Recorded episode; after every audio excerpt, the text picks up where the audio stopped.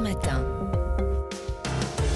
Le club de la presse européen, discours contre discours hier. euh, Joe Biden, Vladimir Poutine hier à quelques heures d'intervalle. Des mots pour l'histoire aux accents très prononcés de guerre froide. Le tout aussi à deux jours maintenant du premier anniversaire de l'invasion russe en, Ukraine. Alors côté Poutine, longue dissertation sur euh, l'agression subie par la Russie et les méfaits de l'Occident. Côté euh, Joe Biden, d'abord l'impression d'un fact-checking. Non, l'Occident n'a jamais comploté contre la Russie.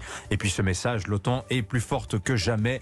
Le soutien des États-Unis sera indéfectible. Mais que nous annoncent ces deux discours sur l'avenir de la guerre? On en parle avec nos deux plumes du jour. Bonjour Jérôme Béglé. Bonjour Dimitri. Le directeur général euh, du journal du dimanche, Yves Tréhard, est avec nous aussi, directeur adjoint de la rédaction du Figaro. Bonjour, Yves. Bonjour Dimitri, bonjour à tous. Vous l'avez entendu, il y avait un peu comme du Reagan hein, dans la bouche de Joe Biden hier. On parlera du discours de Vladimir Poutine, mais d'abord côté euh, côté Joe Biden, c'est assez étonnant. Le président américain, qui par ailleurs n'a pas prononcé une seule fois le mot de Chine, il n'a pas du tout parlé de la Chine. Qu'est-ce que vous avez entendu vous à travers le discours euh, du président américain? Bah, moi, ce que j'ai entendu surtout, c'est euh, l'Occident uni. Oui. Et euh, d'une certaine façon, merci Monsieur Poutine, mais il n'a pas dit ça comme ça, évidemment, eh bien d'avoir, euh, je dirais, euh, euh, rassemblé, ressoudé la, la troupe au, au cœur de l'OTAN et au cœur de l'Occident, d'une- certaine façon. C'est vrai que les États-Unis avaient un peu détourné le regard, on le sait, avec Barack Obama, de l'Europe pour le porter davantage sur l'Asie. Et puis fameux là, ils ont été hein. obligés de revenir. ils ont été obligés de revenir vers le vieux continent. Et euh, je trouve que les accents de Biden étaient des accents un peu victorieux, si vous me permettez l'expression. Va-t-en Même guerre si va en guerre, non, mais victorieux en disant, mais euh, euh, finalement, euh, on n'est pas dans une situation défensive, on est dans une situation euh, euh, offensive et on est prêt euh, en cas de, en cas de, je dirais, de dérapage euh, encore plus euh, accentué de, de Vladimir Poutine. Donc moi j'ai trouvé que c'était un discours qui n'était pas un discours qui se voulait une réponse euh, directe à celui que Poutine avait prononcé quelques heures avant. J'ai trouvé qu'il était resté, il n'était pas sorti de ses gonds. Alors que Poutine avait quand même tout fait Oui. pour essayer de le provoquer. Jérôme Béglé. L'Amérique est finalement dans une situation très confortable. D'abord, cette guerre, elle se passe à des milliers, des dizaines de milliers de kilomètres de chez elle. Donc, il n'y a pas un GI qui est engagé. Donc, le, en termes d'image, euh, c'est tout bénef. Deuxièmement, elle a transformé l'Ukraine en immense showroom pour ses armes. On voit arriver des munitions qui sont testées, que le monde entier, dont le monde entier peut apprécier l'efficacité, et qui font tourner à plein, si j'ose dire, le complexe militaro-industriel américain, qui avait, comme tous les complexes militaro-industriels occidentaux, euh, tourné sur un cylindre, si j'ose dire, depuis une quinzaine d'années. Troisièmement, euh, un chef d'État dont je ne tairai le nom avait dit que l'OTAN était en mort cérébrale. Euh, bah, pour qu'un pour un mort cérébral, l'OTAN se porte très bien puisqu'elle Oui. s'est totalement ressoudée autour d'un ennemi commun qui fait consensus de Washington à Ankara, euh, de, euh, de, de de Londres à, à, à Paris. C'est quand même pas pas commun. Et ça, c'est c'est- cet ennemi, c'est la Russie. Donc effectivement, et je rejoins Yves Tréhard, euh, il avait il, il avait la satisfaction du devoir accompli. C'est vrai que parmi les conséquences de cette guerre, on peut dire que les, les velléités européennes, ou en tout cas macroniennes, d'autonomie stratégique, là, ça partent un petit peu en, en fumée, hein, très, très clairement. Euh, moi, j'ai eu cette impression, je complète, Yves, avec euh, euh, d'abord l'impression d'un rejet mutuel sur l'autre, de la responsabilité du conflit, ça très clairement, et puis l'affirmation dans chaque camp d'une détermination absolue. Et si je simplifie l'équation, je dirais que côté russe, c'est est-ce que j'aurai assez d'hommes à envoyer dans le hachoir à viande? C'est comme ça qu'on dit, hein, c'est comme ça que parle par exemple Evgeny Prigogine, le patron de Wagner. Euh, et côté ukrainien et côté occidental, c'est est-ce que j'aurai assez de munitions pour faire pièce? Oui, mais si vous voulez, moi je ne crois pas qu'on soit tout à fait dans le même discours des deux côtés. Oui. Euh, je pense que de toute manière, plus personne ne peut reculer. C'est-à-dire que euh, Moscou ne peut pas reculer, Poutine ne peut pas reculer, Oui. et euh, l'Ukraine ne peut pas reculer, et l'Occident ne peut pas reculer dans son aide à l'Ukraine. Euh, mais je crois que Poutine est quand même dans une situation plus compliquée que nous. Beaucoup plus compliquée que l'Occident. Oui. Parce que Poutine, il est en train de jouer sa tête, là. Euh, et euh, il est en train de jouer son régime. Oui. Avez-vous si- entendu les mots d'Evgeny Prigogine justement Et ben récemment justement, euh, Prigogine est quand même assez. Oui. euh, Les reproches qu'il fait à l'armée russe, il- on ne me livre il pas assez de pas munitions. le provoquer pour qu'il aille encore plus loin, Oui. si vous voulez. Et il est en train de remettre en question tout le dispositif de Poutine. Je ne dis pas qu'il y arrive d'ailleurs. Alors que pour ce qui s'agit de l'Occident, bah, l'Occident a de toute manière, n'a pas encore montré sa pleine capacité, parce que je vous rappelle que les armes ne sont pas arriver sur le, le champ de bataille et qu'on va voir ce qui va se passer au printemps et surtout après l'été d'ailleurs. Ouais, D'ailleurs, on ne mène pas la même guerre. Les Russes mènent une guerre extérieure, mais une guerre limitée. Les Ukrainiens, c'est une guerre de libération nationale. Les Occidentaux, pratiquement une guerre par procuration. Jérôme Béglé aussi. Ça, Alors, les Russes mènent une guerre limitée, euh, je suis pas forcément d'accord. C'est la guerre de leur vie, en tout cas, c'est la guerre de la décennie. Ils ne peuvent pas la perdre. Or, je vous rappelle que bon, on est maintenant à un an, euh, il y a quand même un agresseur et un agressé, c'est factuel. On, tout le monde. Mais ça, euh, tout, tout le monde n'est pas d'accord, Jérôme Béglé. Vous voyez bien comment le monde réagit. Le monde soutient l'idée que c'est l'OTAN qui a agressé Oui, la enfin, Russie, on- que la Russie finalement ne fait que se défendre. Oui, enfin, euh, je, veux, je, je connais les arguments selon lesquels les euh, une partie des séparatistes ukrainiens bombardaient les ouais. oblasts de l'est de l'Ukraine. Ce que je veux dire, c'est qu'il y a des perceptions dont on est obligé Oui, de enfin, compte. euh, 80% de- du, du, du monde occidental et, même de l'ensemble des pays du, du globe pensent qu'il y a un agresseur, un agressé. Ça fait guerre de doute. Après qu'on ne se positionne pas parce qu'on a des intérêts avec Moscou, je le comprends. Enfin, euh, la raison euh, de dire ça. Par ailleurs, euh, lorsque en au mois de février dernier, euh, la Russie a lancé ses chars contre l'Ukraine, tous les quatre dans le studio, on était prêts à dire que c'était une affaire de quelques semaines. Oui. Un an plus tard, la Russie a progressé de façon limitée et a reculé de façon moins limitée. Et aujourd'hui, on est dans une guerre de position inimaginable il y a un an. Par conséquent, je pense que euh, Yves Tréhard le disait très bien. euh, si le conflit doit s'éterniser, il sera très coûteux en vie côté russe. Et à un beau matin, quand même, il y aura des femmes, des filles et des mères de soldats qui vont dire mais où sont passés nos enfants, où sont passés nos maris, où sont passés nos parents Euh, On a besoin de savoir et euh, on peut pas se contenter du discours officiel. Et par ailleurs, c'est une guerre qui est quand même coûteuse. Je vous disais tout à l'heure qu'il y avait un- une machine euh, russe pour fabriquer des obus autant qu'on en voulait. Mhm. Je demande à voir quand même.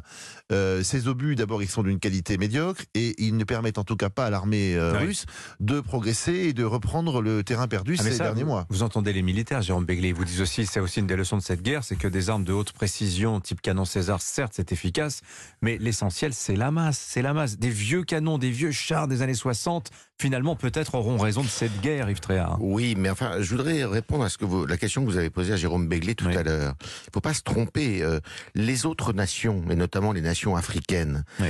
euh, elles n'ont pas un amour inconsidéré pour Moscou. Oui. Ce qu'elles voient dans cette guerre, c'est la remise en question d'un ordre occidental que, euh, qui existe depuis 60 ans, depuis les indépendances d'une certaine façon, puisque la guerre froide n'a pas réussi, euh, a été la guerre froide s'est soldée avec euh, Hmm. euh, le, au bénéfice finalement des États-Unis et donc de l'Occident.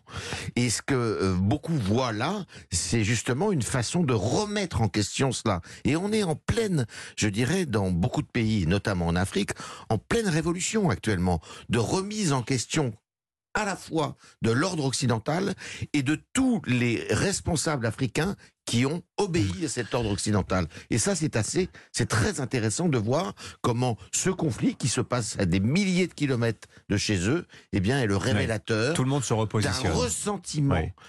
Pas uniquement d'ailleurs en Afrique, mais dans beaucoup de pays, d'un ressentiment qui jusqu'à présent n'était pas exprimé. Jérôme Béglé. Petit bémol, certains pays africains ont opté pour le parapluie euh, russe ou soviétique, euh, que ce soit euh, l'Algérie à une certaine époque. ouais. Soviétique. Non mais que ce soit l'Algérie à une certaine époque Ah oui, oui. ou que ce soit bien l'Éthiopie à une autre, Ah bah oui. ça n'a pas mené à un développement harmonieux euh, Ah bah et, heureux pour sûr. les populations. Donc euh, le modèle occidental euh, qu'il Mm. est bon de décrier aujourd'hui, euh, force est de constater que c'est le moins le mauvais de tous, euh, j'ai ceux pas, qui ont été. Le contraire. Mais Donc je suis pas euh, certain que les pays africains aient tout à fait intérêt à dire bon bah on va encore euh, Mais vous avez vu, Jérôme, c'est-à-dire que les États-Unis aujourd'hui entreprennent une tentative de reconquête face à l'influence croissante de Wagner. Proposition a été faite par les Oui. autorités américaines Mhm. euh, aux autorités centrafricaines, euh, Notamment, qui oui. sont très liées avec Wagner. Vous repoussez Wagner à la place. Nous, les Américains, nous vous envoyons des instructeurs, nous vous envoyons de l'aide humanitaire, etc. Il n'est absolument pas certain que la République centrafricaine accepte la proposition américaine. Pourquoi? Parce que Wagner apporte une aide à, à la limite entre, entre le formel et l'informel que jamais les Américains ne pourront apporter, Jérôme Béguet. aussi longtemps, aussi longtemps que Wagner euh, pourra apporter cette aide. Mais on dit ça, on a l'impression de jouer avec des chevaux de bois. Il y a quand même Mm. des, il y a quand même un peuple, il y a quand même des Centrafricains qui sont Oui. parmi les plus pauvres du monde. Bien sûr. Euh, à force euh, de s'allier à des groupes paramilitaires, Oui. à des pays qui les exploitent ou à des pays au développement économique eux-mêmes limités. Vous voulez dire que le peuple centrafricain est l'otage du pouvoir à Bangui Ah bah, il est- Vladimir Poutine dans le texte. Il l'est depuis, euh, il l'est depuis euh, 40 ans, 50 Ouais, ans. Euh, je ne veux pas revenir à Jean Bedel Bocassa, mais il y avait quand même un petit peu de ça aussi. Oui, bah, le fils de Jean Bedel Bokassa n'a plus accès au tombeau de son père, repoussé par Wagner. Juste pour mon- de- sur Wagner, une, enfin, quelque chose qui m'a interpellé hier quand même, c'est quand on réalise la taille de cette société aujourd'hui. euh, c'est la taille de l'armée de terre française. hein. C'est 50 000 hommes. hein. L'armée de terre française, les Mais- forces, euh, les forces euh, opérationnelles, je crois que c'est Surtout 70 000 hommes. Surtout que Wagner essaye de s'installer dans d'autres pays, c'est-à-dire de recruter dans d'autres pays, notamment en Serbie et dans beaucoup de pays des Balkans. Donc euh, Wagner, effectivement, c'est aujourd'hui une, c'est beaucoup plus que la milice. qu'on a décrit au début et euh, effectivement c'est une espèce de supplétif de l'armée euh, de l'armée euh, de l'armée russe bien sûr Ne fantasmons pas Wagner non plus. Il devait changer la physionomie de la guerre en Ukraine.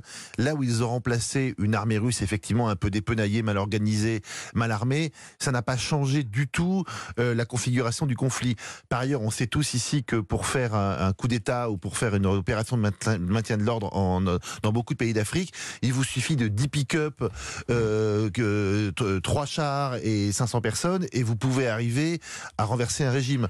Donc je ne crois pas qu'il faille en faire le- le- le- l'espèce de, quatrième, cinquième ou sixième ar- armée du monde capable de changer un, Ouais. conflit euh, te- te- territorial. Un mot de la suspension par euh, la- c'est l'annonce principale hein, du discours de Vladimir Poutine hier, la suspension de la participation de la Russie au traité euh, New Start. Suspension, hein, soyons Ouais. précis, on n'est pas dans un retrait. Euh, Est-ce qu'on est à l'aube d'une nouvelle ère de réarmement nucléaire? Un confère aussi les possibles essais nucléaires nord-coréens imminents, ce qui se passe en Iran, ils sont à 84% d'enrichissement de leur uranium, etc.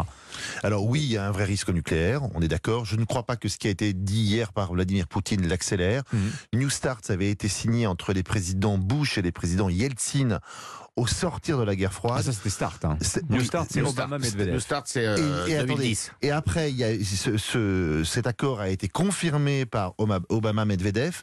Et tout le monde pensait il y a deux ans, quand il arrivait à échéance, je crois que c'était 2021, donc même l'année dernière, Oui. que euh, il ne serait pas euh, resigné. Il se trouve qu'il a été euh, conclu ou qu'il a été prorogé comme ça, sans que personne n'y croit. C'est franchement une surprise pour personne que, euh, que, que, que la Russie dise écoutez, on va sortir de cet accord que plus personne ne respecte déjà depuis quasiment un an. Oui. Non, ils, sont, Russes- ils sortent Ouais. pas, hein, ils, sont, euh, ils ont suspendu seulement. hein. Mais les Russes disent on suspend parce que les Américains ne nous laissent plus aller contrôler leur oui, armement c'est nucléaire. une, c'est une façon d'argumenter euh, pour euh, Vladimir Poutine en disant de toute manière, l'agresseur, ce n'est pas la Russie. L'agresseur aujourd'hui, c'est Washington, ce sont les Américains et l'Occident. Et donc, évidemment, eh bien, pour parler, il parle beaucoup à son opinion publique.